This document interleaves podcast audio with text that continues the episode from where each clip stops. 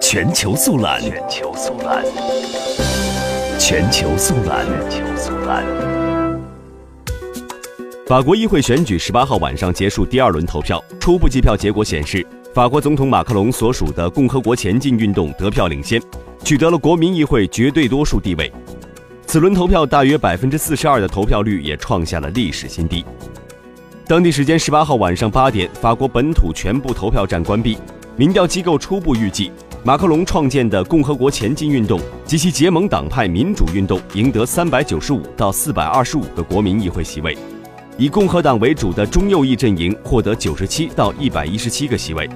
社会党等党派组成的左翼阵营共拿下二十九到三十四个席位。由不屈的法兰西和法国共产党构成的极左翼阵营将在国民议会中占据十二到十七个席位，极右翼政党国民阵线分得三到四席。法国选民参与本次议会选举的热情并不太高，在六月十一号举行的第一轮投票中，投票率只有百分之四十八点七一。民调机构统计数据显示，在全法国四千七百万登记选民中，半数以上没有参加第二轮投票，